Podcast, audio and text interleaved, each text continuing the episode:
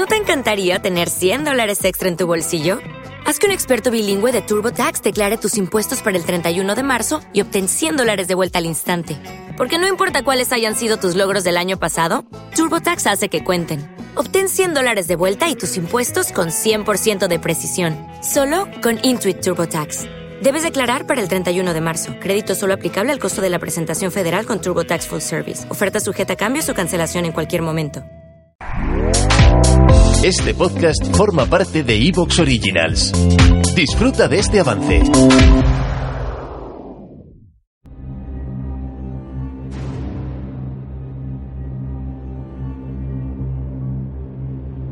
Nuestra nave viaja ahora a un paraje yermo de un punto determinado de Francia, un paraje de muerte.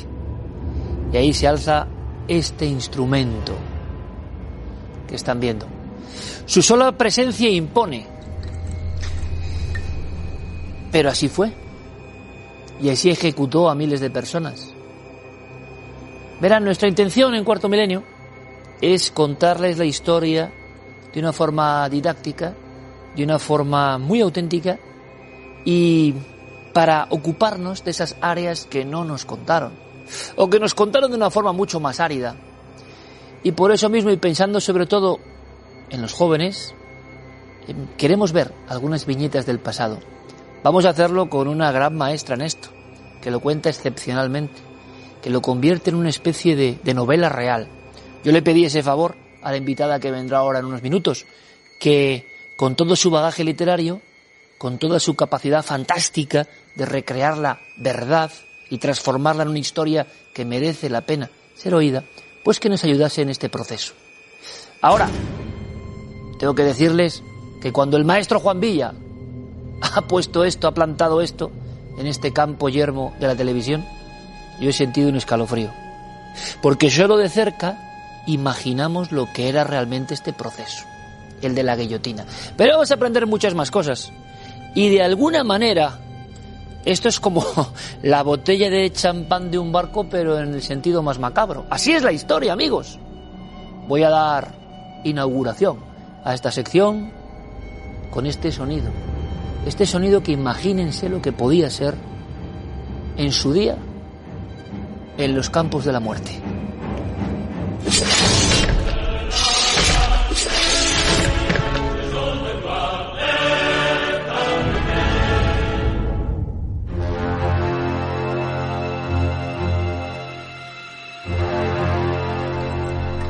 Ese sonido de, de la chapa cayendo nos acaba de, de, poner la, la, piel de gallina, de verdad. ¿Cómo tenía que ser el estar ahí con la cabeza y de repente ver que, pues que eso en un momento dado te lo iba a separar del cuerpo? Tremendo. No solo a mí, ¿eh? También a nuestra invitada. Buenas noches, Carmen. Yo todavía me estoy recuperando porque se me han quedado todos los pelos así. ya todos la conocerán. Carmen Posadas, tenemos la suerte de tenerla. Vamos a, tener muchas historias con ella de lo que nunca te contaron, ¿no, Carmen? Esas cosas de la intrahistoria que a veces se quedan fuera, ¿no? Pero tú como novelista te has metido de lleno en ellas como en la que vamos a contar esta noche. La intrahistoria de la Revolución Francesa, que siempre se nos ha dicho, bueno, la Revolución Francesa, lo que cambió la historia, la libertad, ¿verdad? Pero era tan así, Carmen.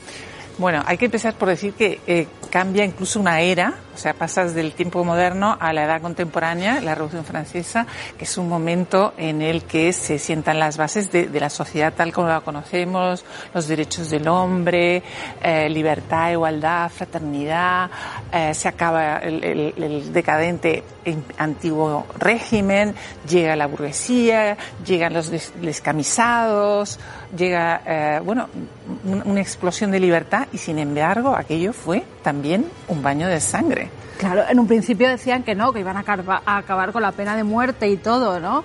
Pero para hacer la revolución siempre tiene que haber sangre, o eso decían. Pues mira, es que este artilugio que tenemos nosotros aquí se inventó como un aparato eh, humanitario.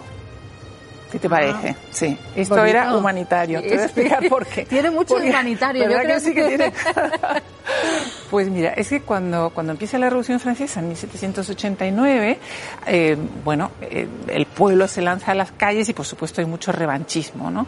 Y entonces, eh, una amiga de María Antonieta, que se llamaba la princesa Lamballe, la arrancaron de su casa, la, le cortaron la cabeza, la pusieron una pica y se la llevaron a donde estaba María Antonieta encarcelada para que le diera un besito. Imagínate, esta, esta pobre mujer la pasearon por todo, por todo París encima de en una pica, Y bueno, y como ella, cantidad de personas. Una de las frases que más se repetía en aquella e, época es a la lanterne, y qué decir, que te colgaban de, una farola, colgaban a gente. Entonces, eh, los revolucionarios, para que esto no ocurriera, dijeron, bueno, para evitar los linchamientos públicos, vamos a hacer una muerte humanitaria.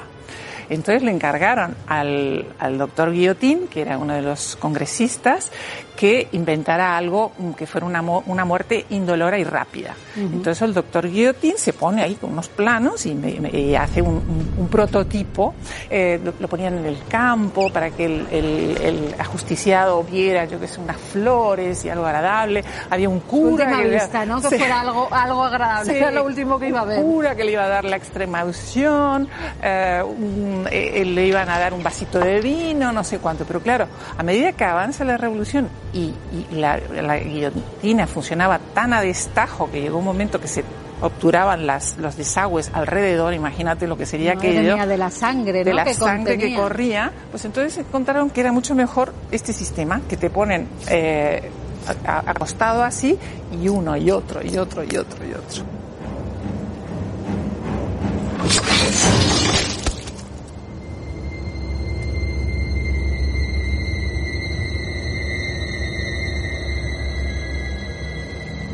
Alguna de esas cabezas que vieron esos últimos campos era incluso de reyes, ¿no? Que además tiene una historia macabra porque dicen ¿Qué le pasó a Luis XVI? bueno, la muerte de Luis XVI es una de las cosas más terribles porque está muy bien documentada, se sabe exactamente cómo fue, cómo lo pasearon por todo París en una carreta para que la gente le escupiera, insultara.